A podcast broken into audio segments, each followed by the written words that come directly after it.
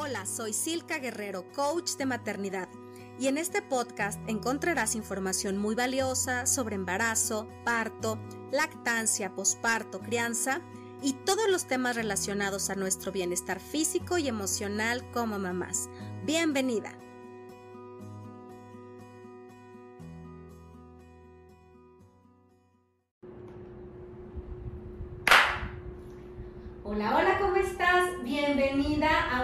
A un episodio más.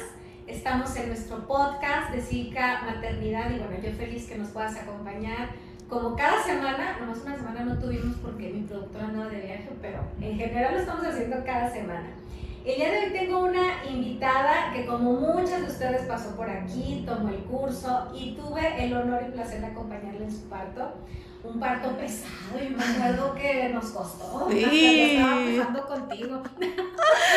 Oh, todavía lo recuerdo. Va a salir una hemorragia porque también pujo con ella.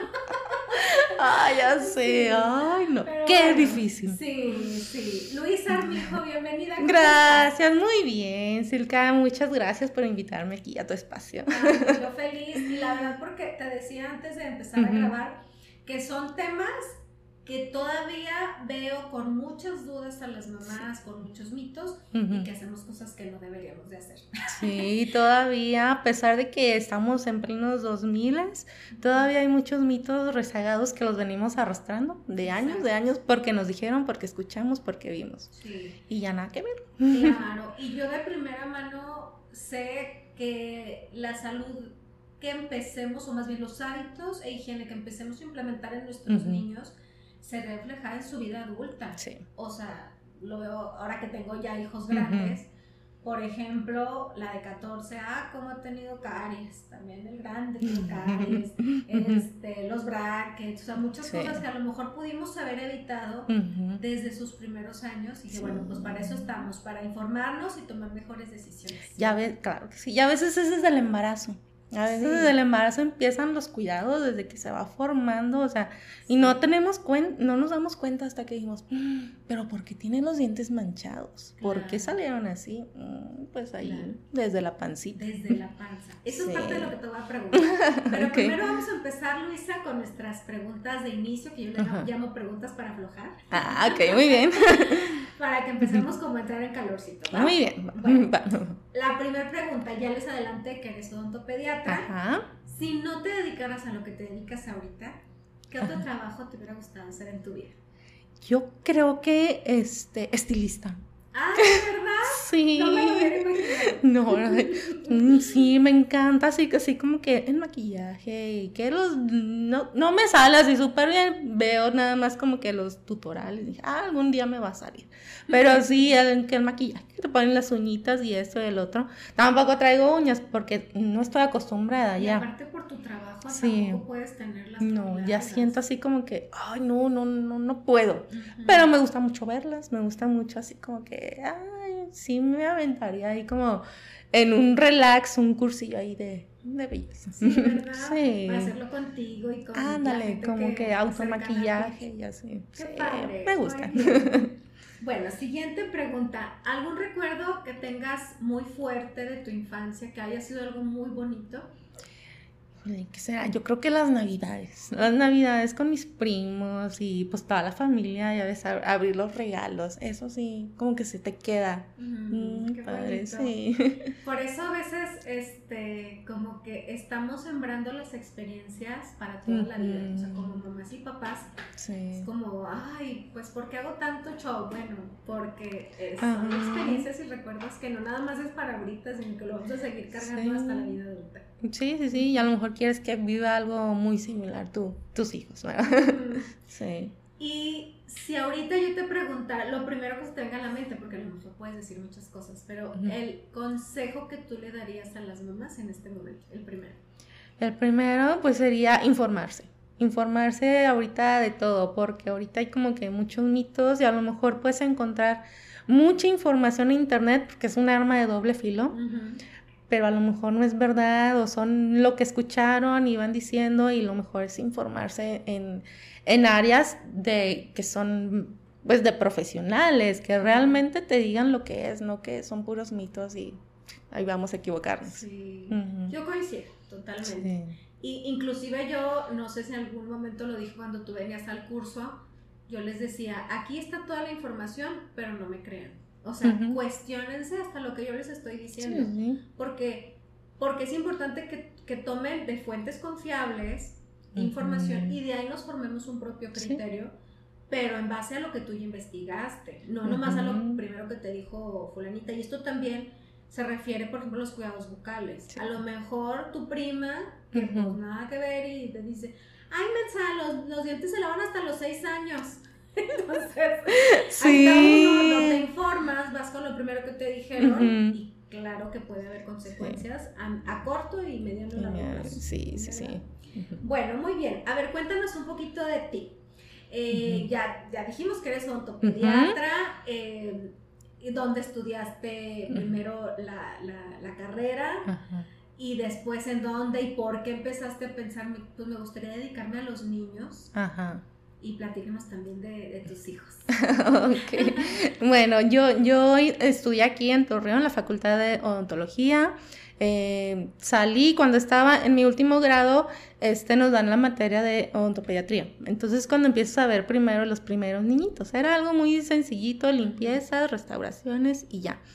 Y por lo regular veíamos a los niñitos de las casas hogares. En las casas hogares, pues ya íbamos por ellos, los llevábamos, los llevábamos a la facultad y los atendíamos. Y obviamente son niños que, pues quieras o no, no están con un cuidado excelente. Claro que va encontramos pues caries, algunas eh, las restauramos nosotros, otros obviamente porque estaban más avanzadas pues ya iban al especialista. Pero es desde un punto y como que la otra moneda, cómo se la pasan los niñitos pues mal, porque simplemente pues no están con sus papás, están en una casa hogar y luego todavía les duele la muelita y todo eso, y ahí como que te vas entrando y dices, pero tan chiquitos y pasarla tan tan mal como que dices, ay, se me mete ahí como que la espinita. Dije, bueno, sí me gusta odontopediatría. Ya, salí de la facultad, era pregrado, porque son cinco años de, de la licenciatura y luego un año de servicio. En mi año de servicio me tocó este Secretaría de Salud. Y en la Secretaría de Salud hay un programa que se llama eh, Escuela Libre de Caries. Entonces nos, nos, nos, dan una escuela y tenemos que quitarle toda la caries, dejarle a todos los niños totalmente de cero caries. Para ahí, no sé si todavía está ese programa, pero ahí se decía que izaban bandera blanca. O sea, decían, esta, esta escuelita está totalmente libre de caries y los niños están sanos. Y yo estaba en ese programa. Entonces empecé a ver muchos niños, obviamente. Era, veía, no, pues los empecé a revisar y veía muchos, muchos, muchos. Igual, era un lugar, este, pues, no muy lejos de aquí, de, de, Torreón, pero sí era un, ranchito. Ajá, un ranchito, un, un ejidito. Y obviamente, te topas con lo mismo, desinformación, niños mal cuidados que no se cepillan, caries, algunas muelitas pues iban para afuera y ves el dolor a tal cual, ahí otra vez los niñitos. Y dije, ay, otra vez los niños, bueno. Y empiezas a, empecé a tener mucho contacto por la escuela, primeramente, anteriormente, pues el año de, de la materia y después la escuelita, la escuela donde terminé a los niñitos. Era una escuela muy pequeñita. Y sí, pues los limpiamos y todo ya está limpio para, está listo para izar la bandera blanca y todo. Bueno, total, no, no, no alcancé a lograr, pues se acabó mi servicio social, era un año. Pero pues quedó ahí como que el antecedente. Posteriormente, pues ya dije, pues vamos a hacer la especialidad, vamos a ver qué. Pero ahí yo empecé como asistente dental primero. Dije, me voy a calar en todas las áreas, a ver qué tal. Ya después de un tiempecito dije, ahora sí, ya me voy a la especialidad. Y ya hay algo que me llamaba, me llamaba como que los niños y finalmente pues en la especialidad. Ajá, ahí terminé y pues ya terminé y siempre estuve, eh, estuve de asistente, pues no te miento, no fue unos mesecitos y dije, pues, más o menos ya, estuve en mi consultorio y atendiendo y atendiendo. Y siempre llegaban niñitos, niñitos, niñitos, dije, pues es que no sé, el destino o algo, no sé. sí, ¿verdad? Entonces, a veces uno dice, pues, aunque te quitas, ya ves que te toca o te toca. Y sí, hice la especialidad, me gradué hace estaba haciendo cuentas, ya van a ser casi siete o nueve años más o menos. Y este, y ya tengo aquí, ahí, aquí en Torreón mi, mi consultorio. Y el cambio totalmente, pues cuando llegan mis niños. Claro. ahí tengo dos, este, Axel de cinco años y mi bebé pues de 10 meses, que ahí está ya caminando y toda la cosa. Y con ellos pues, ahora sí como que dices, voy a ver, a ver qué tal de odontopediatra, ¿verdad? Pues Porque una cosa es ser el personal que atiende a los niños y otra es ser la mamá. La mamá. Que tiene que lavarle los, los dientes. ¿no? Pues ya te imaginarás el show con los primeros cepillados, no se deja. Y le digo, mi esposo me decía, ya no se los laves, llora mucho, mira, lo haces más sufrir. Y yo, claro que no. No, ya, ya ahorita, es, ya después de determinado tiempo, porque pues eran los primeros, es bebito, claro que te iba a llorar, todos los niñitos te lloran. Pero ya de determinado tiempo, pues obviamente él ya sabía, me acuerdo que a veces, pues llega, ya sabes, la típica que llegas tarde a, la casa y pues el bebé ya estaba dormidito. Se despertaba y me decía, los dientes, los dientes. Él ya, ya sabía que tiene que dormirse con sus dientes limpiecitos. Ah, ya tiene súper Sí, ya tiene el hábito bien establecido. Claro que al principio, como todos, batallamos, hasta yo batallé por ese hábito. Y mi esposo me decía, no, no lo voy a dejar ni cómo. en caso de, de error no va a haber cuchillo de No, no, no, no, no. Y con el bebé, pues tiene ahorita sus primeros cinco dientitos, también ya empieza ahí con, con, el cepillado.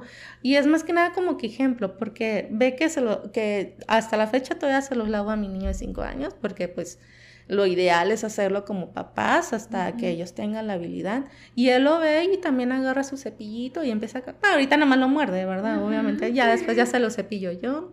Con él acabo muy rápido porque no son cinco. Pero a diferencia es que él ahorita no me está llorando, lo acepta bien. Lo ah, acepta. también mucho tiene que ver que ve a lo ¿no? El ejemplo. sí. Que lo ve y dice, pues es normal. Y lo acepta, ahorita lo está. A, a, a, diferencia de con el primero, que a pesar de que nos veía o algo así, pues no. De todos modos, esto, no lo aceptaba. Esto es de gratis, de sí, no es. Él no.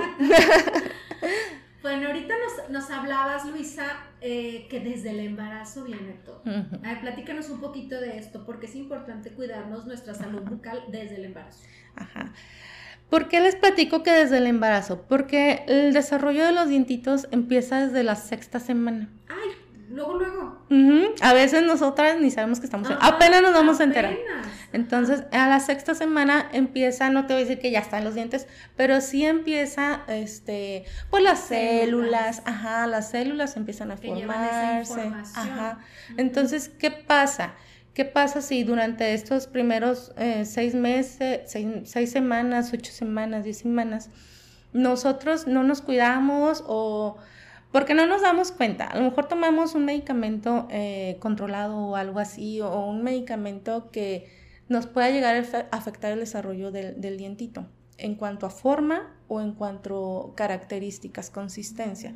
Por ejemplo, algunas tetraciclinas, que son medicamentos eh, antibióticos, algunas amoxicilinas, si nosotros las estamos tomando, entonces como el dientito se está formando, esas células, entonces entran ahí como que los componentes de ese antibiótico y es cuando nos salen dientitos manchados o a, veces dientitos que tienen una consistencia como muy reblandecida, que pérdida de minerales. Y, y, no lo saben, no lo sabemos y no nos lo dicen y a veces hasta en nuestras consultas con el GINE tampoco. Tampoco no, nos o sea, Estoy impresionada, estoy uh porque de verdad que muchas de las veces de mis embarazadas les, si les recetan un antibiótico en el primer trimestre por una infección urinaria, lo que tú quieras, y nunca, nunca se percata de esta consecuencia en los dientes. así es. Oye, de hecho, o sea, qué interesante, si nos acordáramos, estaría súper bien al, llevar a la consulta al niño, preguntar a la mamá, ¿y tomaste antibióticos? Sí, sí, sí, porque me han llegado, pues, bebitos, de los pocos bebitos que me llegan, es que les salieron los dientitos manchaditos, manchitas blancas, manchitas cafés, o toco y su esmalte está como rugoso, no es por caries, es un defecto del esmalte. Les pregunto, pues no, tomaste medicamentos o algo así. No se acuerdan, pero en un momento dicen, ay, sí, estuve en tratamiento y así es lo que pasa. Claro. Y eh, esto es relacionado a los medicamentos que nos tomamos. En cuanto a nuestra higiene bucal en el embarazo, ¿influye también? También influye, todo influye. somos, cuando nos embarazamos, somos un costal de hormonas. todo hormona para acá, para acá. Sí, somos un, hormonas por todos lados. Entonces, todo depende también de tu, de tu higiene, ¿verdad? Si toda tu vida has hecho, tenido buena higiene, o sea, estas consecuencias a lo mejor no se van a ver tan marcadas durante el embarazo. ¿Por qué? Porque las hormonas estamos, están muy, muy, muy elevadas, ¿ok? Entonces, ¿qué va a hacer? La encía, hay, las manifestaciones bucales es que va a haber una inflamación de la encía, se conoce como una gingivitis, ¿ok? Una gingivitis. Yo siempre las tuve en, el ¿Sí? en mis embarazos. Sí. Sí, entonces, ¿por qué? Porque hay, hay los, los vasos, pues están produciendo al, mar, al máximo, al máximo, al máximo, más sangrita, entonces se inflama, ¿ok? Por eso recomienda mucho en, determinado tiempo el ginecólogo te manda pues a, dental, a consulta dental, ya sea en privado o en público, casi siempre los refieren al dentista.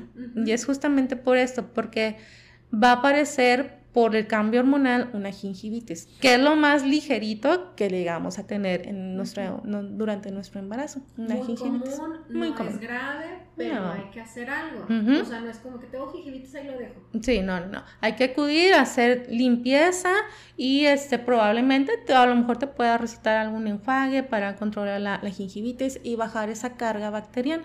¿Ok? okay. Para ah, bajarla. para yo poder entender. Ajá. Entonces, cuando una mujer tiene gingivitis en el embarazo, o bueno, cualquier persona, ¿hay más bacterias? Eso es lo que entiendo. la, inflamación, la gingivitis es una inflamación de la encía. Y esa la encía es muy chismosa, muy chismosa. Cualquier cosita que tengamos acumulación de placa, de sarrito, luego, luego se inflama, eh, se hace rojita y empieza a sangrar. Es la primera como que señal, nuestro cuerpo siempre nos va a dar señales es cuestión de que lo escuchemos, Entonces siempre nos va a decir algo anda mal. Entonces la gingivitis es eso, es una inflamación de la encía por acumulación de bacterias, ya sea placa dentobacteriana o sarrito, ¿okay? La primera eh, alarma, como quien dice, se inflama, sale sangre, cuando nos estemos cepillando a lo mejor sale un poquito de sangre. Y a lo mejor ya empieza una ligera gingivitis. Entonces es momento de agendar como que nuestra cita o ir a hacer de una limpieza dental. ¿Qué es lo que va a hacer el dentista? Te va a quitar placa dentobacteriana o en su caso te va a quitar sarro va a pulir los dientes, eh, usar hilo dental y quitar todas esas bacterias. Las bacterias están dentro de la placa de dentobacteriana, en la masita que a veces se nos junta. Y esa, eh, eliminándola, se quita la gingivitis, ¿ok? Baja. En el embarazo, a lo mejor la vamos a controlar porque en, la, en, la, en el embarazo es diferente. Esta gingivitis es por carga hormonal. Mm, ¿okay? Pero si no hacemos nuestra limpieza o no, no estamos muy acostumbradas a esta limpieza, pues le, le sumamos otro factor y ya son dos. Y es cuando se va haciendo un poquito más eh, más grave, un poquito más grande. Entonces, si es, somos de las que sí tenemos una, una buena higiene, si acaso controlamos esa gingivitis, limpieza, enjuagues para bajar esas, esas bacterias y solamente nos quedan las hormonas, ¿verdad? Que pues eso hasta que lo tengamos. eso no hay forma. ¿Y qué pasa si no, si no se cuidan y se queda toda esa acumulación de bacterias en la boquita de la mamá? Esto va como que avanzando de nivel, ¿ok? Esa plaquita se va haciendo dura, se va pegando más al diente y se va transformando en sarro. El sarrito son como piedritas y se quedan pegados a, nuestros dientitos. es como que se calcifica, ¿no? Sí, se hace duro, se queda pegado. Y si antes era muy fácil quitarlo con el cepillado o una limpieza normal, ahora hay que hacer, hay que tener instrumentos un poquito más especiales, vibraciones, para despegar ese sarrito. Si aún así no nos hacemos nada.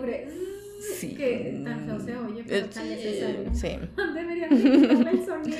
Sí, ¿verdad? Deberían de poner algo, este, no sé, un, algo para que ya no se suena. Sí. Sí, es, y luego a veces se escucha como gisecito así, bueno. Sí, es Sí, sí. Bueno, entonces, ok, se convierte en sarro. ¿Y qué pasa? Se convierte en sarrito. Si lo quitamos, hacemos la limpieza, hasta ahí queda y ya, se contrarresta el problema. Pero aún así, no sé, no lo hicimos caso. sigue avanzando, o sea, sigue avanzando. Ok, ¿y ahora qué va a dañar? Ahora daña los tejidos de soporte del diente, lo que es un huesito, lo que es un, periodonto, un ligamento que sostiene el dientito. Y aquí es ya cuando empieza a haber em, un poquito de movilidad. No quiere decir que eh, por el embarazo se nos vayan a caer los dientitos, nada de eso, ¿ok? Pero si tú tienes, por ejemplo, eso ya se llama enfermedad periodontal. Si tú ya tienes esa enfermedad periodontal de años atrás, antes de tu embarazo, el embarazo lo que va a ocasionar es que esa enfermedad periodontal se agrave. ¿Ok? ¿Por qué? Porque se nos están juntando todavía más bacterias, porque en nuestro primer trimestre, nuestra hormona del embarazo, pues, sal full, las náuseas. ¿Ok? Las náuseas y a lo mejor pues evitamos el cepillarnos los dientes porque nos dan náuseas. Entonces nos dan náuseas y no me los voy a cepillar. Entonces, ¿qué pasa? Bacterias se quedan ahí, se empeora.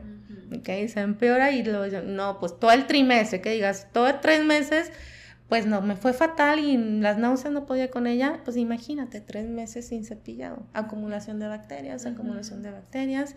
Llega un momento que pues ya es una bomba de hormonas, bacterias y todo eso, y empiezan un poquito más de, estos problemas, que a lo mejor ya es el sangradito más fuertecito. Y no quiere decir, porque este también es a lo mejor que un mito que, ay, se nos van a caer los dientes. O sea, no, no pasa eso.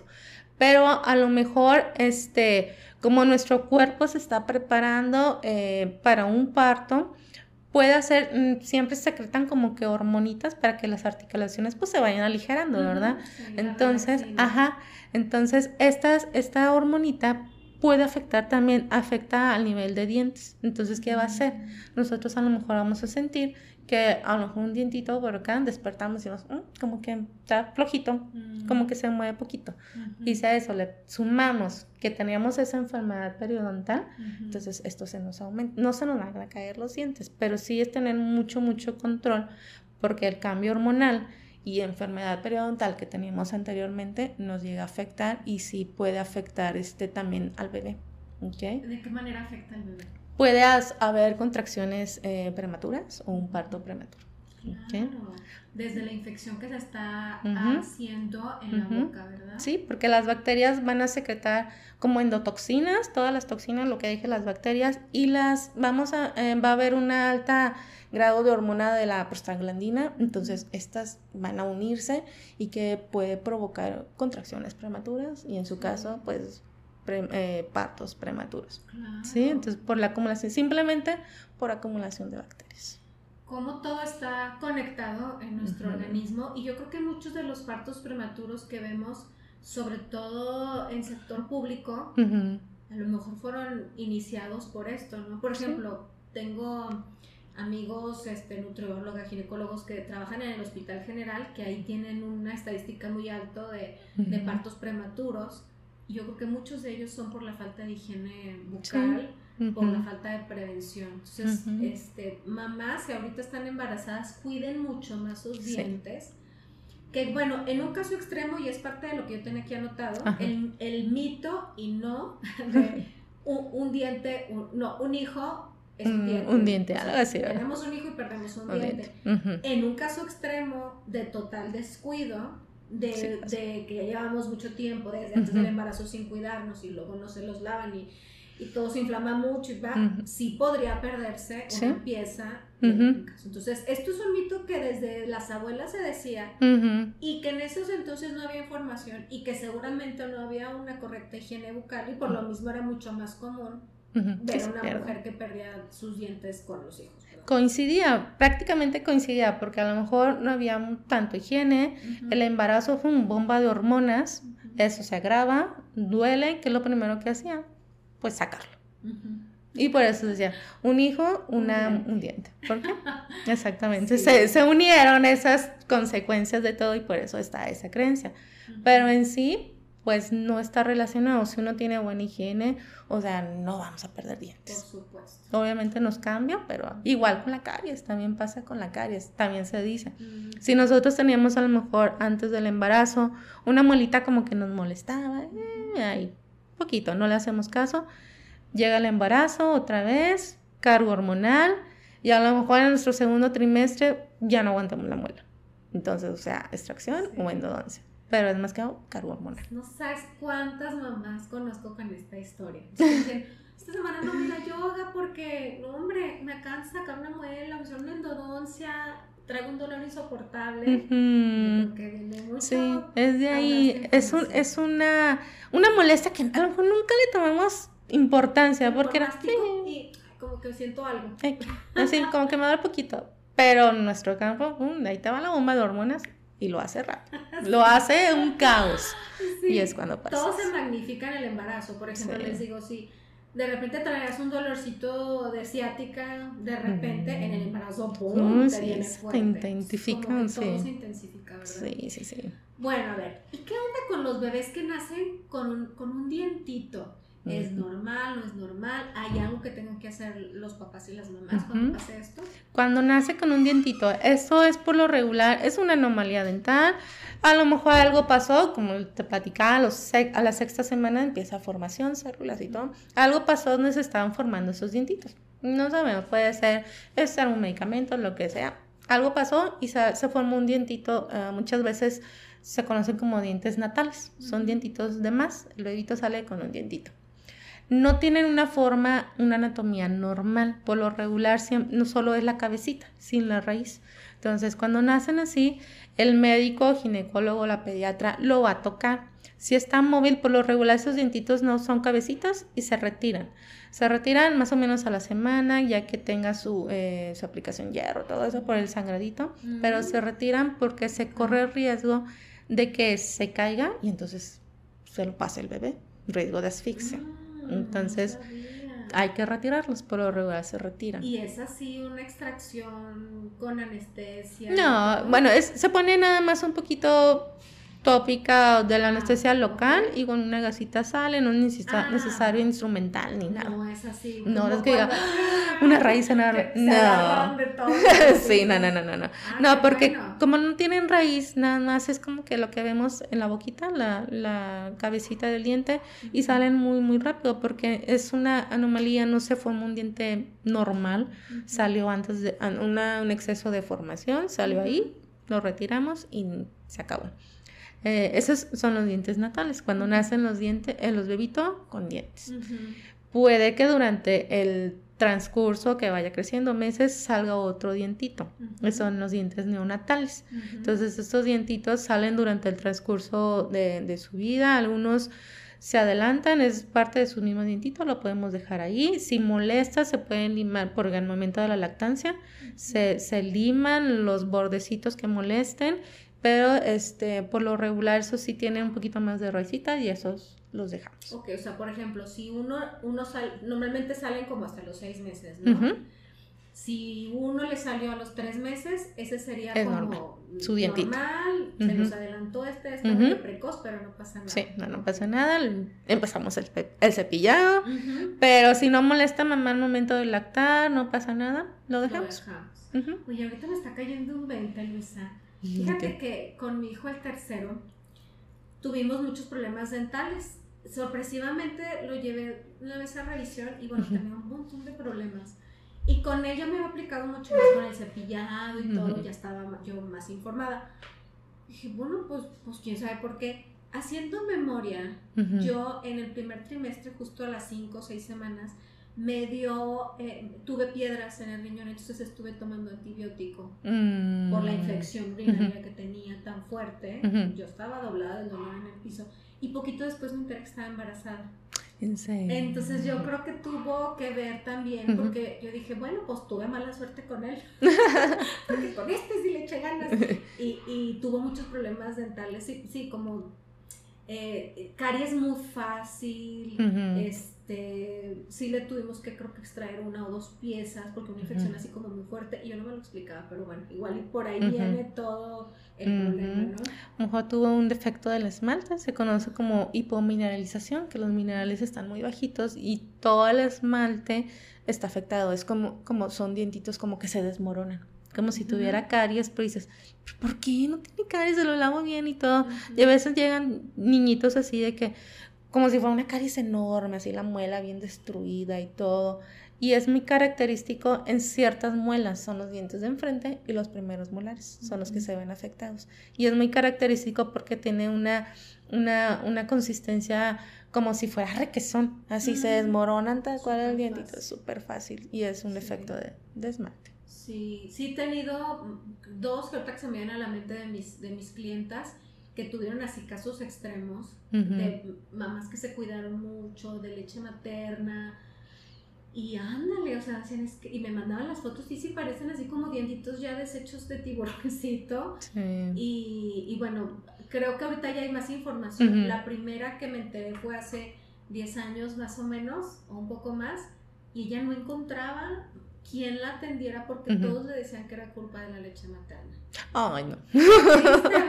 sí. Y ella estaba aferrada y decía, de verdad esto le puede hacer mi leche y le decía, no, busca otra segunda opinión, una tercera y una cuarta hasta que encontró a alguien, ella ya no vivía aquí, eh, vivía en la costa, encontró a alguien que ya escuchó bien y que estaba más actualizado y le dijo, no, no es culpa de la leche materna, algo pasó diferente, pero encontró la solución y bueno, son tratamientos largos, ¿no? O sea, no es algo como de una cita y ya, pero por si alguien lo está viviendo, de verdad no es culpa de la leche materna, pueden ser otros, muchos otras cosas, sí. A ver, hablemos del chupón, Luisa. Ay, el chupón. bueno o malo, amigo o enemigo, uno ya no sabe, ¿verdad? sí. Ay, pues mira.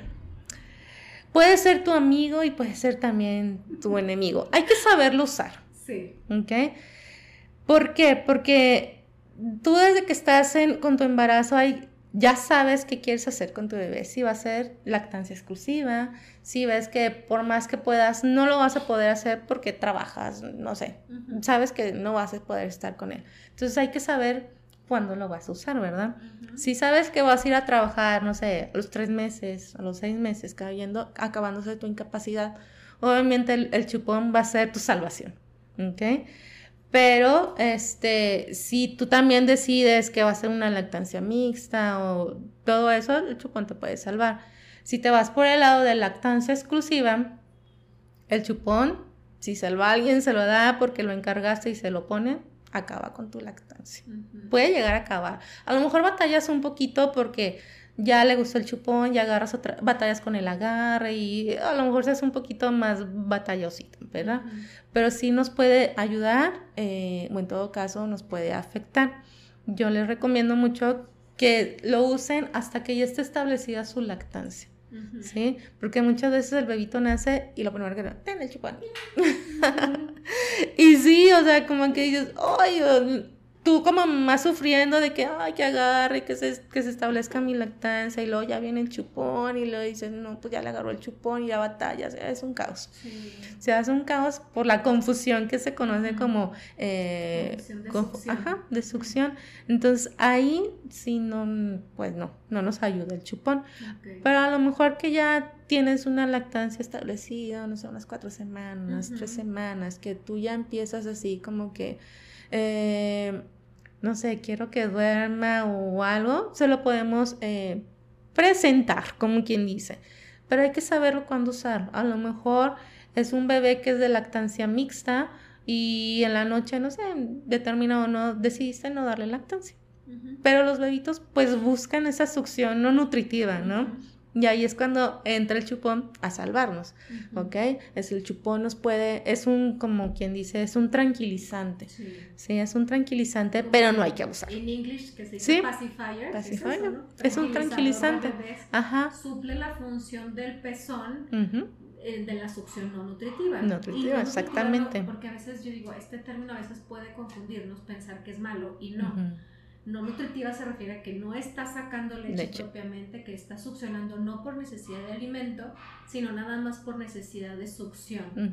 Y, o como también le dicen lactancia seca, o que nomás están así como agarrándose, pero sin muchas ganas de, de jalar lechita. Sí, ahí yo le digo que es como una succión afectiva, ¿no? Como que necesita estar como dormirse, tranquilizarse y ahí. Eh, y es cuando, en caso de que cualquier circunstancia no puedes dar esa succión eh, por lactancia es cuando entra el chupón. Eh, es muy bueno también porque nos ayuda a evitar la muerte eh, súbita mm, del lactante. ¿Qué es lo que pasa? como está el bebito dormido, le damos su chupón y ellos están succionando. Entonces, ¿qué es lo que pasa? Evita que la lengua se vaya a la parte posterior y causa esa tipo asfixia. Entonces, como él está succionando continuamente con el chupón, si se lo damos para dormir, porque no va a estar con mamá, no sé, cualquier cosa que haya pasado, ahí es cuando sí nos ayuda mucho ese chupón. ¿ok? Se lo podemos dar solamente para dormir. Entonces, hay que saberlo cómo usarlo. Y no, se puede hacer nuestro amigo inseparable del chupón, pero hay que también saber cuándo quitarlo. ¿Hasta cuándo? Sí, te quitarlo. Máximo al año. Máximo al año. hay que retirarlo. Podemos dar un colchoncito seis meses, un año y medio, retirarlo. ¿Por qué? Porque nos va a deformar después el paladar. Está haciendo, y también si somos de que, ay, está el niño aquí jugando y no queremos que nos moleste el chupón. Bueno, eso ya no es tan, pues les digo, hay que saber cuándo usarlo. Si nada más lo estamos en para que ya se tranquilice esa succión de los músculos continuamente succionando, succionando, los, los músculos van aplastando el, el, el, paladar y evitan que se desarrolle transversalmente hacia los lados. ¿Y qué me está haciendo? Un paladar triangular. El succionar siempre con el chupón nos va a hacer un, un paladar triangular. Y aquí la primera consecuencia. ¿Por qué no le caen los dientes a mi niño? ¿Por qué le salieron chuecos? Porque le diste chupón, porque le diste el chupón para que se tranquilizara y sus músculos siempre estuvieron trabajando, eh, haciendo ese, ese, ese, movimiento de succión, no dejó que un paladar se desarrollara hacia los lados. Ok, entonces ya mm, lo dejamos, dijo, pero lo quité a los dos, a los tres años. Pues sí, pero lo que tuvo que crecer ya no lo hizo. Ya no lo hizo y el paladar se quedó colapsado y cuando son sus seis años, porque le salieron los dientes chuecos, pues porque no creció. Claro. Oye, hay bebés que ni los quieren los chupones. Sí. Yo le compré como de seis. Ay, sí. Y sabes qué? Regáñalas. No, no te creas, pero me dice, ya compré de los más caros y el que le gustó fue el de la farmacia Guadalajara, el chupón de miel. ya sé. Porque bueno, hay, hay marcas, a ver, tú desmiénteme, porque se supone que hay unos chupones que son más odontológicos. Ortodónticos, sí. Ándale, perdón, esa palabra que se supone que afectan menos que otros. ¿Es verdad o es nomás nos están vendiendo algo caro? No, sí, es más elevado, ¿verdad? Que el de la farmacia de la bolita, la, la, florecita. Ajá. Ese es la bolita, ese es el chupón común, látex. Y hay otros chupones que son, se conocen como ortodónticos, que tienen la base como aplastadita. no es como que la bolita, sino es como que por abajo aplastadito. Sí. ¿Ok? Sí hay una diferencia. ¿Por qué? Porque el movimiento es diferente. Él va a traer, el, trae en la boquita al bebé en la bolita tal cual de látex y su lengua está, está pues succionando, está con el chuponcito y que lo que hace la lengua y el movimiento es diferente, que si es la bolita, a que eh, igual va a colapsar el maxilar porque va aumentando la bolita hacia arriba, hacia arriba, hacia arriba y lo va haciendo como un paladar profundo. Y el ortodóntico es algo muy similar a como queda el pezón cuando nosotros estamos eh, lactando. Porque si suelta el bebé la, eh, el, pecho, la formita como que queda un poquito aplastadita, donde está la lengua y que vas sacando la lechita, como, como aplastado, ¿verdad? Entonces, el chupón no es nada parecido, pero es muy similar, no es nada igual al, pecho, ¿verdad? Nada, nada, nada. Está menos peor. Está menos peor, de lo peor, es lo menos peor, el ortodóntico, y entonces la, el, la forma del chuponcito va a evitar que a lo mejor trabajen otros músculos y todavía, si lo va a colapsar, lo colapsa un poquito menos. La salvación de esos ortodónticos, que no hace un colapso maxilar tan marcado como si fuera la bolita. Es lo que nos ayuda, la forma que se asemeja como si fuera el, el pezón en el momento que están haciendo el movimiento de la lengüita.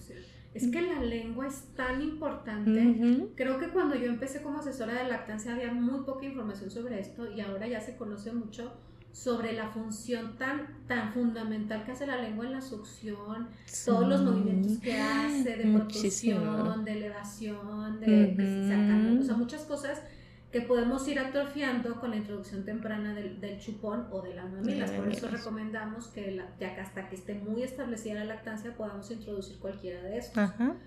Em, ok, eh, los dientes ya dijimos que tienen que salir más o menos a los seis meses. Aproximadamente. Ajá. Dime qué colchón tenemos, porque hay bebitos que se tardan más. Ya dijimos que los prematuros está bien, no hacemos nada, pero y los que ya tienen siete, ocho meses, nueve y no ha salido, ¿qué hacemos? Es muy raro que haya un caso de que no tengan dientes, ¿ok? Es, y por lo regular van eh, aunados a un síndrome. Entonces, esos dientitos van a salir, tenemos máximo al año. Todavía que digamos, hoy, año y medio, ahí ya nos preocupamos. Año, tres meses, bueno, y empieza como que la alarma, pero todavía al año es totalmente normal. Porque es como todo, cada, quien tiene su, su, su, crecimiento, su modo, o sea, hay unos niños que caminan antes, otros después, es igual con los dientitos, no hay por qué preocuparnos, a lo mejor va a empezar mm, el momento como que empiezan a salivar y todo eso, se empieza a preparar la boquita, pero a lo mejor esos dientitos todavía no están listos, entonces si se nos retrasa todavía al año, ahí van a salir, nada más que nos van a salir todos juntos. Ah. por lo regular. Sí, se nos aumenta. Hay algunos niñitos que no, cero molestia. Sí, ay, qué bueno. Pero hay otros que si son como los míos, ay. Oye, ya que vivirlo para que puedas la verdad eso es lo que yo digo, me pasa esto con mis hijos para poder entender a las mamás y ser mejor en mi chamba. Igual todo. Sí. Tenías que vivir todo eso. Todo, no, eh, ya les di la, que, para que la zanahoria, la leche. porque esa es también parte de mis preguntas. ¿Qué hacemos para aliviar las molestias de la dentición? Platícanos todos tus remedios ya sé. Si todo es lactante, me refiero a antes de los seis meses, porque ahorita hay mucho, mucho bebito que le empiezan a salir sus dientitos a los tres meses. Tres, cuatro meses, antes de los seis meses hay muchos bebitos que están adelantados, todo cambia, evolucionamos. Y todos están, ah, la mayoría salen Ahorita actualmente sí hay varios que he visto, tres, cuatro meses, ya tienen sus dientitos, ya se asoma. Si son aún lactantes, eh, podemos hacer las paletas de leche materna, la extracción, le metemos el conge y se las damos. Eso nos va a tranquilizar al bebé las molestias porque obviamente la, el dientito quiere salir, inflama encía y la rompe. Y eso duele, eso molesta. Cuando nosotros, si lo recordamos, si nos están saliendo molitas del juicio, como molesta. Ay, sí, sí es cierto. Entonces es igual con los bebés, les duele, les molesta. Entonces el hielito lo que hace es, entre comillas, anestesiar, quitar un poquito esa molestia. Y ellos, eh, bueno, todavía están bebitos a los tres meses. Ya cuando están más grandecitos, hasta ellos como que se rascan con la paletita, ¿ok? Porque eh, sienten alivio. Perdón, si, no, si no fuera mamá que lacta, o sea, con leche materna, ¿podría ser una misma paletita con fórmula? ¿Se mm, vale? No, ahí ya no. No, puede ser pura leche materna. Si es fórmula, ahí no aplica. Podemos eh, eh, escoger lo que son los dedales, los dedales de silicón, y entonces dar este masajito. Darle masajito para calmar ese, esa molestia, aminorar la, la, sensación que tiene pues, el bebé. Si le duele, si le molesta, si, pues, si está mal por los dientitos. ¿okay? La leche de fórmula pues no, porque la vamos a, congelar y dentro de las instrucciones de, pues, cómo prepararla, pues viene no que no. tenerla congelada. Ajá. Es verdad. Sí. Okay. Ahora, los bebés que ya tienen más de seis meses. Ya seis meses. Podemos usar igual las paletitas. Ya empezó con su alimentación complementaria. Ya comió algunas frutitas. Ya que sepamos, ya comió esto, esto y esto. No tuvo alergia Podemos congelar las frutitas, eh, dárselas como paletitas, igual como que medio moliditas, ahí con un este... Ah, estos artefactos que las muelen. bueno, las ah, medias molemos y las ponemos ahí, eh, hacemos paletitas, dárselas. Podemos usar la zanahoria, a mí me funciona la zanahoria. La zanahoria tal cual del refri, no la vamos a partir ni nada, tal cual como está enterita. Ya empiezan a tener más este... Eh, con sus manitas más habilidad, se la damos y como está fresquecita es lo que va a hacer morder, no se la va a comer porque no tiene dientes, no va a morderla ni va a arrancar ningún pedacito, pero está dura, está fría y tiene un sabor pues agradable, entonces se rasca.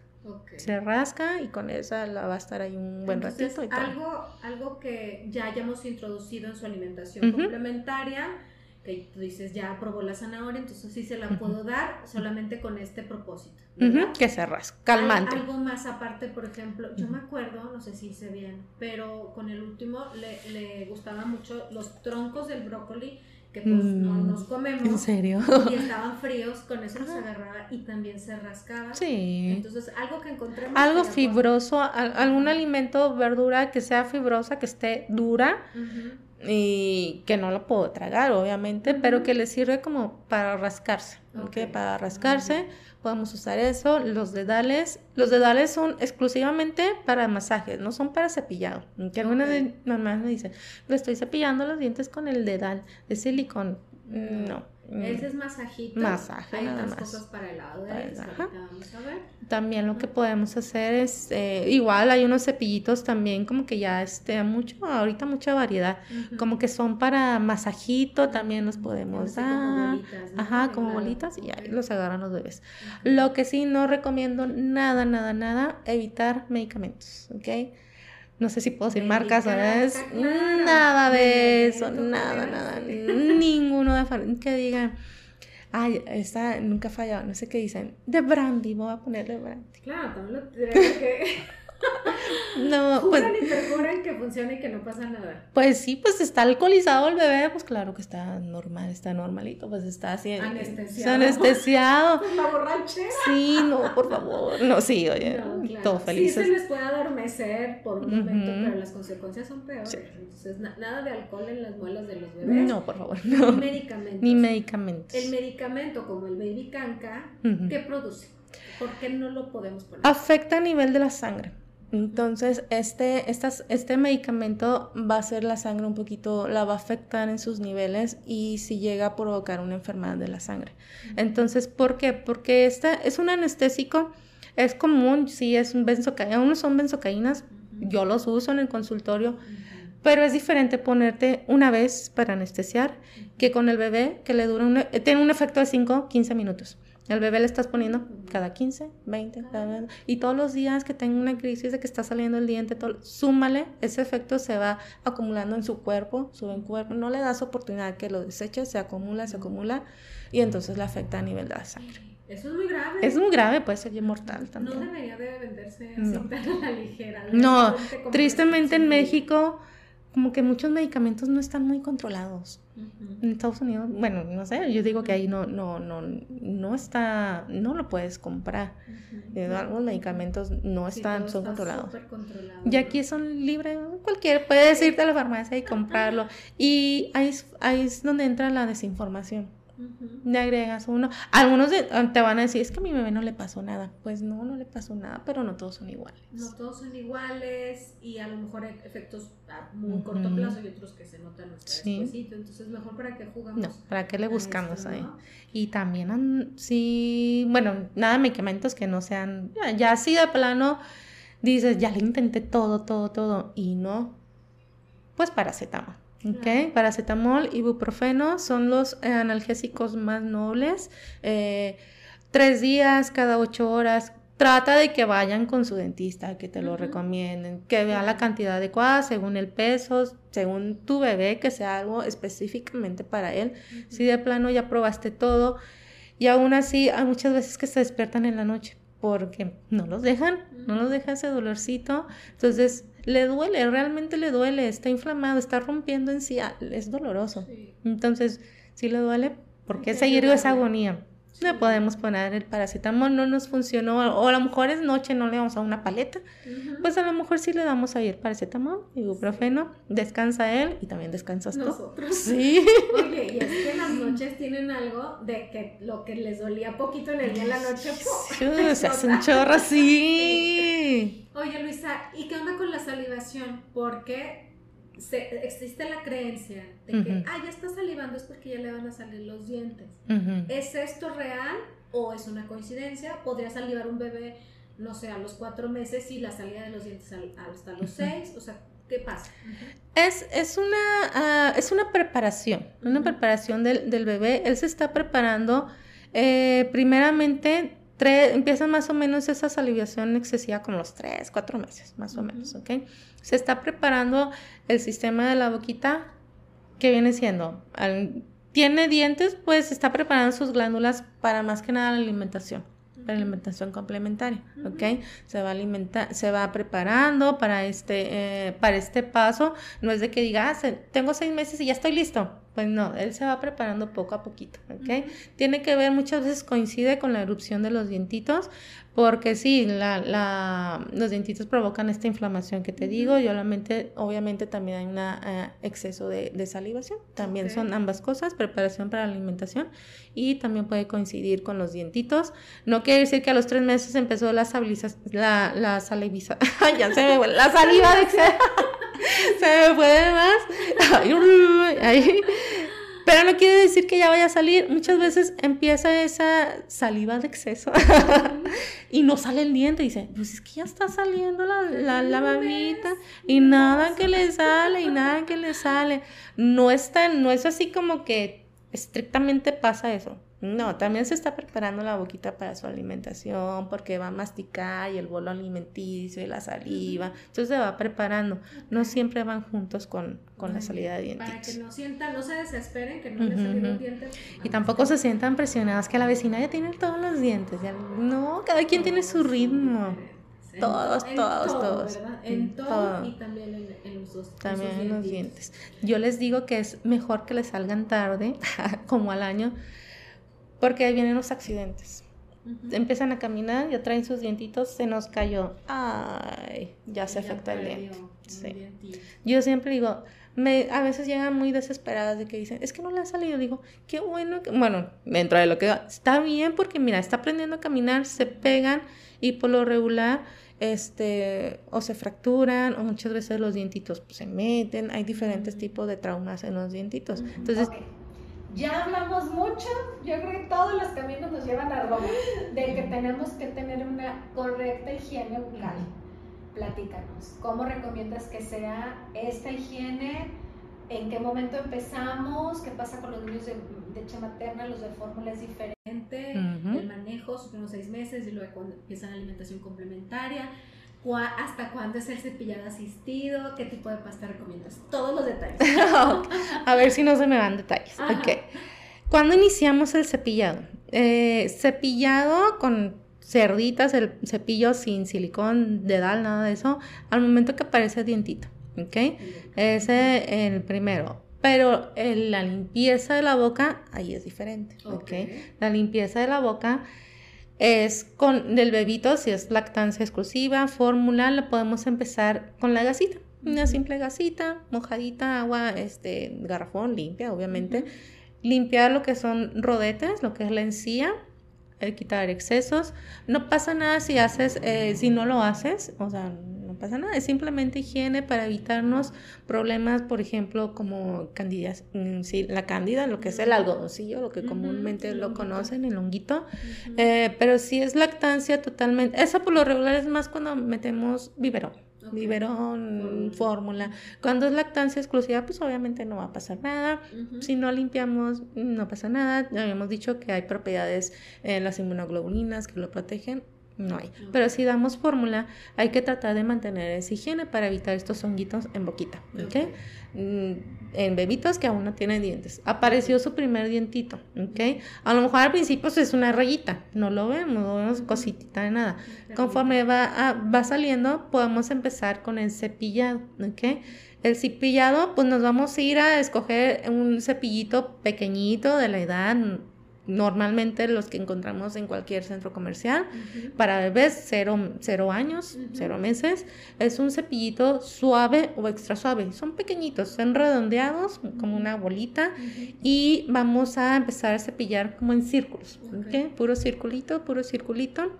Y se acabó pasta, ¿ok? Ay, la pasta también es otro mito. Antes se creía que no le pongas pasta con flúor, hasta que escupa, no se la puede comer, la Y empezaron a salir comercialmente, pues, pasta sin flúor, ¿ok? Ahorita si tú buscas una pasta sin flúor, es bien difícil que la encuentres. ¿Por qué? Porque ya hicieron estudios, ya hay estudios actualizados donde se comprobó que el no introducir el flúor a edad temprana nos, está, nos subió la incidencia de caries. Mm.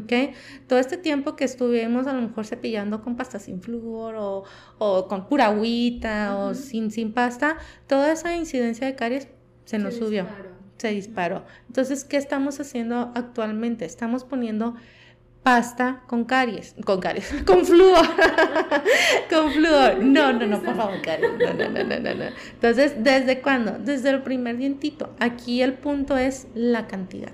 Okay. No vamos a bañar las cerdas de, de pasta. No, no, no. Es súper poquito. Nada más una manchita. Nada más colorear esas cerditas. Si tu pasta es azul, roja, apenas que la veas, así, bien poquitito.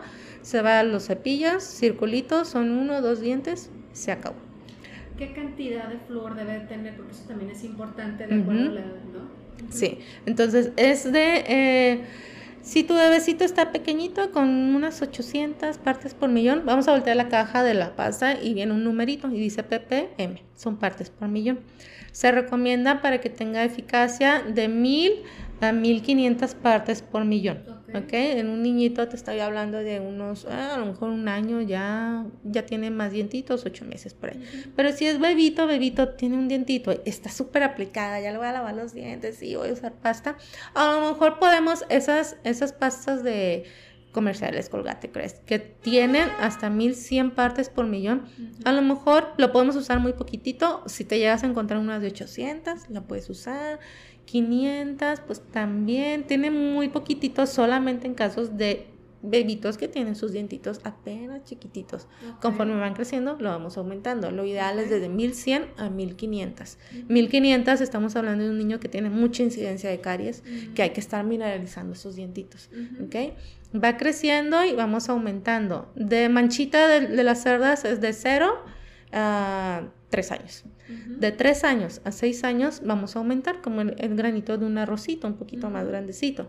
Y de seis años hasta sus 12, 11 es un tercio del cepillo, más o menos como un chicharo. Dividimos el cepillo, en las cerditas en tres y un, tercio, como que nada más la puntita.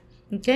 Y eso vamos a ir aumentando, aumentando la cantidad de pasta. Nunca vamos a quitar el flúor, ¿sí? Porque estamos mineralizando. Aquí otra cosa muy importante es no enjuagarnos, ¿ok? Porque ¿qué hacemos? Ponemos el flúor, escupimos y adiós pasta, adiós flúor. Y entonces, pues el cepillado nos duró, si bien nos va, dos minutos. Y ese, porque a veces si dejamos a los niños, tres segundos. Ok, eso no sabía. Entonces con los niños no enjuagamos. No enjuagamos. ¿Hasta cuándo los enseñamos a enjuagarse? De hecho, nosotros tampoco debemos enjuagarnos. para que ese flúor de la pasta se quede en nuestros dientes. O si nos enjuagamos, usar un enjuague con flúor. Mm. Pero el, el, escupir, el, poner el agua, mm, no, ya no. Los, los, últimos estudios dicen, pues no, ¿para qué te lavas con flúor y luego lo escupes y luego te enjuagas? Pues adiós flúor, adiós nada. Pues ¿dónde está el proceso de mineralización? Se pierde. Entonces, con los bebitos, si se la quedan en la boquita, si se lo pasan, no pasa nada, es una cantidad mínima, súper poquitito. No vamos a bañar, les digo, no bañen cepillo de, de pasta con, de, dientes con pasta, porque primero se les hace un chorro de espuma. A los niños les da asco, luego ya están así, ah, ya quiero escupirla. Y, van a odiar. Y la van a odiar, y luego ya no completaron el tiempo. Entonces es un caos si ponemos pasta en exceso. Entonces es súper poquito, hacen el cepillado, se queda exceso en diente, se lo pasan, va, te va a pasar cosita de nada. Y en cambio lo que queda esa pastita en el diente, el diente lo chupa y lo mineraliza. En el caso de los niños que no tienen todavía dientitos, por ejemplo, que les salen hasta los 10 meses, pero ya empezaron con alimentación complementaria, ¿aplica también lo que decías de solamente con agüita? Porque pues es pura encía, o ya empezamos a cepillar la encía, o cómo aplica. Sí, podemos usar el cepillito.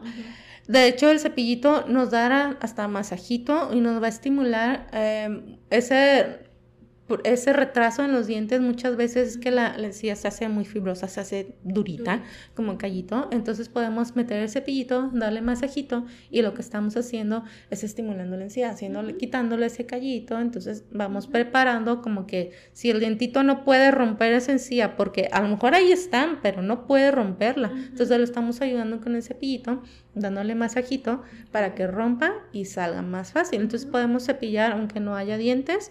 A lo mejor pues ponemos para mantener la boca limpia, todo lo que es restos de comida, fructosa, lactosa, lo que haya comido, retirarlo. Y simplemente estamos poniendo, aquí es muy importante, estamos formando a nuestro bebé, estamos poniéndole hábitos, hábitos, hábitos, hábitos, como le ponemos hábitos, no sé, bañarnos y todo, estamos poniendo Hay que ponerle hábitos de la, del cepillado dental, porque a veces nuestros bebés pues no tienen esos hábitos y lo es que no se los lava y le echan la culpa al bebé, no se los lava este niño, o el niño. Pero, o sea, espérame, ¿cuándo le dijiste que lo tenía que hacer? ¿O cuándo te vio? ¿O cuándo se lo cepillaste? Me dicen, es que se lo cepilla solito. Eso también. No. ¿Cuánto tiempo tiene que ser el cepillado asistido? O, más bien, una cosa es que sea el papá o mamá quien le está haciendo el cepillado. Y otra es que lo estés acompañando. ¿Cómo se manejaría idealmente en esos primeros años? Empezamos nosotros como papás a cepillar desde la aparición del diente hasta los nueve años.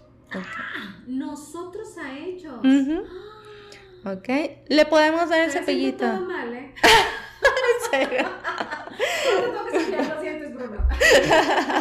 ¿Por qué? Porque el niño tiene, a lo mejor ya agarra el cepillito, ya se lo mete y estamos bien orgullosas como mamá, ya se lo lava solito, sí, ya lo dejamos. Pero sí, no tiene la habilidad, no tiene la destreza. Es como cuando escribimos, empiezan las letritas, pero como hacen las letras todas feas. Conforme va creciendo, pues va moldeando, va haciendo bonito, bonito. Es igual con los, con los niñitos. Lo hacen, pero no lo hacen bien. Estamos metiendo hábitos. Lo estamos dejando que se los lave él. Sí, estamos haciendo hábitos. Te los tienes que lavar y él sabe que tiene que meter el cepillo y como te decía, mi bebé sabe que, en ese caso cuando era bebé, que llega la noche tiene que estar su boca limpia, tiene el hábito. Más sin embargo, la que hace la técnica correcta es uno como papá. Okay. Ahí les enseñan cómo cepillarse, el círculo, llevar un orden. Todo a partir de ahora en mi casa. Oye, una de las preguntas que nos llegaron, Luisa, fue con algún tip para poder hacer que los niños se dejen revisar. En específico nos lo preguntó una, una mamá también como tú, que pasó por el curso, Omega, que también es mi fisioterapeuta, porque creo que su niña tiene como un año diez meses. Y dice que batalla mucho para que se le puedan revisar sus, sus dientitos. Sus dientitos. En, en odontopediatría se usa mucho la técnica de decir, mostrar y hacer. ¿Okay? ¿Qué es esto? Le decimos, es bebito y a veces pensamos que no entiende, pero los niños son inteligentes, te entienden todo. ¿Ok? ¿Cómo se lo decimos? Te vamos a lavar el dientito. Por lo regular, si va a ontopediatra, tenemos casi siempre eh, muñecos didácticos. En este caso, yo tengo una jirafita con sus dientitos, se lo enseñamos. Ella batalla al momento con el dentista, me imagino, ¿verdad? ¿Sí? Entonces, ¿por qué? Porque es importante no llevarlo con un dentista X general porque no tiene desde este punto, desde que entras, la vista. Claro. De la vista nace, ¿no? Que la vista, la confianza. Entras a, a un consultorio y luego el bebé lo ve así como que, pues el miedo luego, luego, ¿verdad? Entonces tiene que ser la vista. ¿Cómo se lo vas a explicar a un bebé?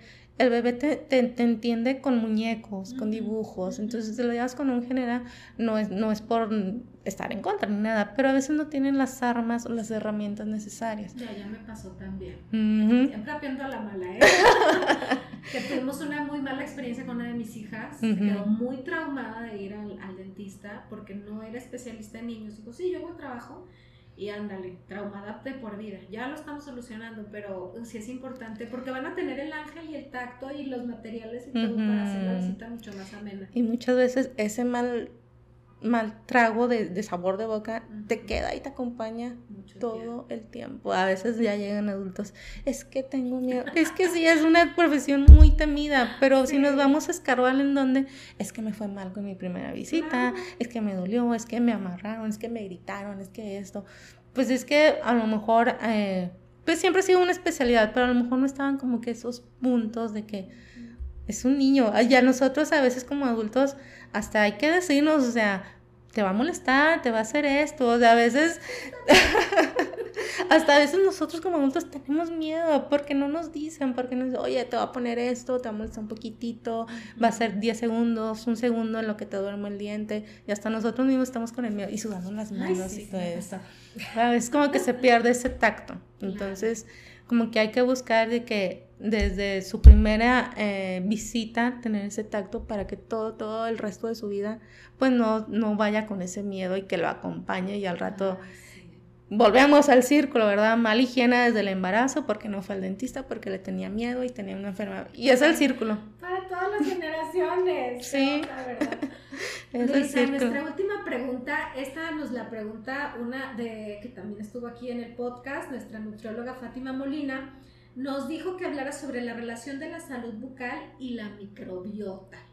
Qué interesante, ¿verdad? Sí. Ya, ya algo nos explicaste sobre las bacterias y todo. Creo que Fátima a lo mejor lo relaciona con la salud intestinal, pero al menos en tu área, que es tu expertise, sí mencionabas que había una relación en la microbiota que se genera en nuestra boca, que pues hay bacterias buenas, normal, pero ¿qué pasa cuando no hay una correcta salud bucal? Ok.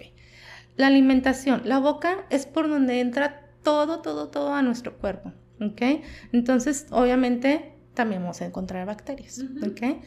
En los alimentos hay bacterias, eh, bacterias buenas y bacterias malas, ¿ok? Algunas de estas bacterias nos van a afectar para bien y otras para mal. ¿Cuáles son las que nos afectan para bien? Hay alimentos anticariogénicos, ¿ok? Que estos nos van a ayudar a reducir ese índice de caries. Los vamos a encontrar en productos lácteos, en eh, todo queso, leche, en, huevo, en carnes, algunas frutas y verduras como son la manzana, zanahoria, jícama.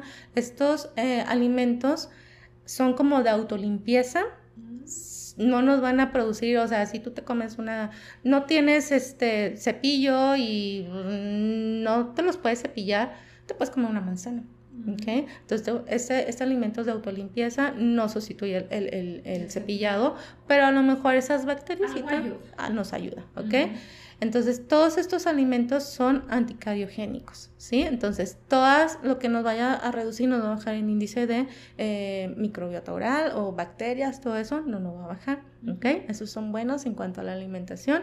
Son carnes, huevo, lácteos, eh, quesos y este algunas semillas también, las nueces, el arándano. Ahorita que me acuerdo, yo hice mi tesis de mi especialidad de cómo la, nuez este, nos reducía el índice de caries. las bacterias que son las que causan el, la caries, que es un estreptococo que se llama mutans, el usar la nuez moscada, hice un extracto de, este, de esta semilla y nos, nos, reduje, eh, nos redujo eh, hasta un 70% el, la presencia de esta, de este streptococo, que es el causante de la caries. Entonces, todas las semillas que son nueces, arándanos, este, cacahuates, todo eso, nos baja esta incidencia eh, de caries y todas las bacterias que están en nuestra boquita no, no las protege naturalmente. ¿okay? Siempre ha sido como que todo muy natural y mi tesis fue pues, algo natural, ¿verdad?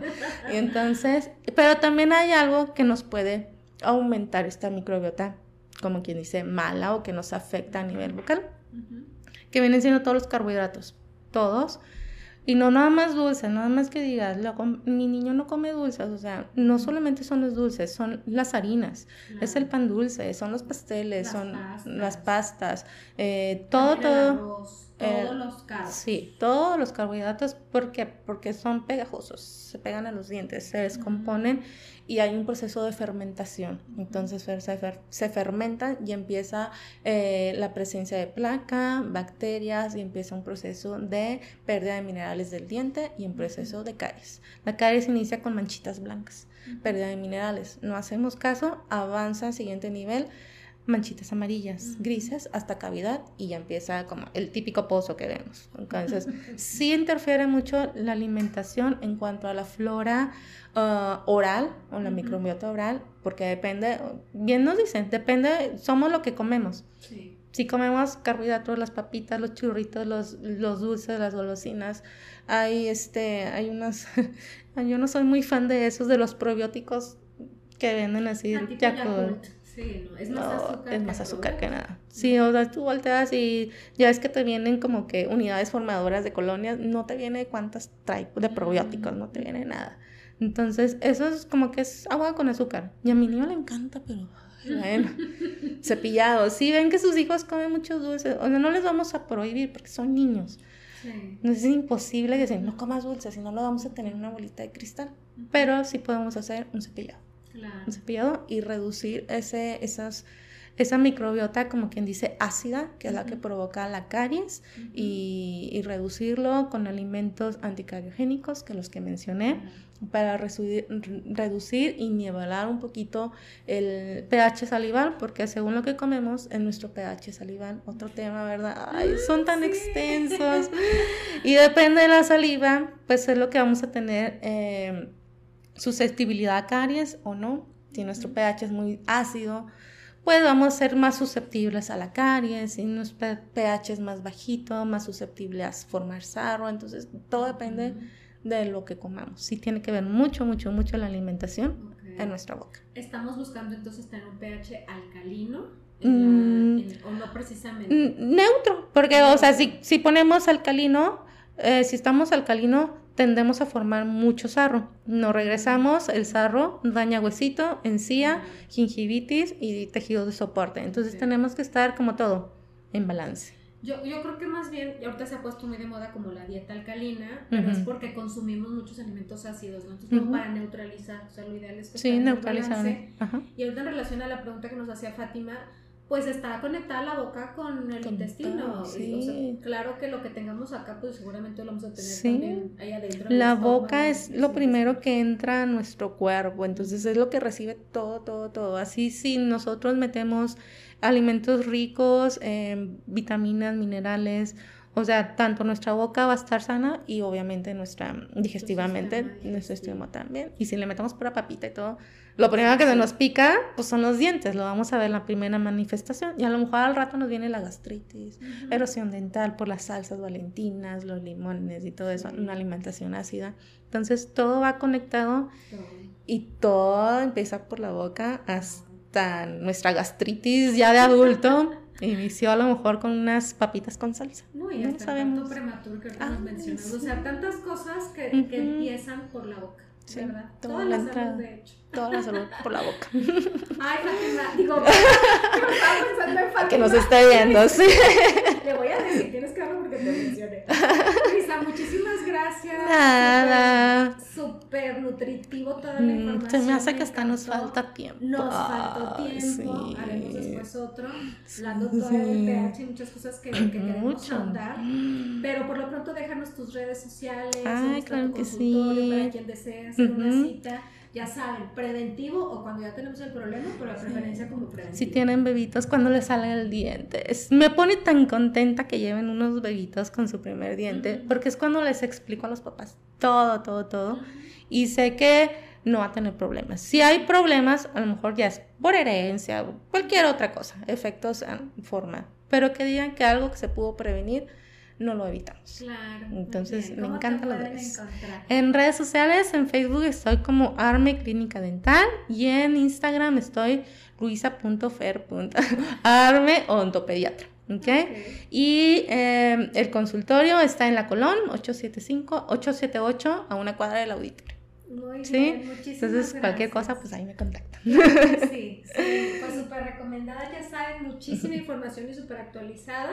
Así que si ya estamos en este momento o todavía no estamos con el bebito con los dientes, pero queremos tener una cita de prevención, pues es el mejor momento. Sí. Muchísimas gracias. Recuerda visitar mi página web siljamaternidad.com. Ya la tengo lista, actualizada, con nuevos cursos para que puedas disfrutarlos desde la comodidad de tu casa, todo en línea. Ojalá nos puedas acompañar ahí también. Y también tengo eh, del blog que he escrito en diferentes artículos, entonces ahí los puedes encontrar. Muchísimas gracias, comparte, Gracias por acompañarme en un episodio más. Te invito a visitar mis redes sociales en Facebook e Instagram como Silca Coach de Maternidad, mi página web silcamaternidad.com y también mi canal de YouTube Silca Maternidad. Si te gusta el contenido, por favor comparte, comenta y dale like para seguir generando más información para ti. Hasta pronto.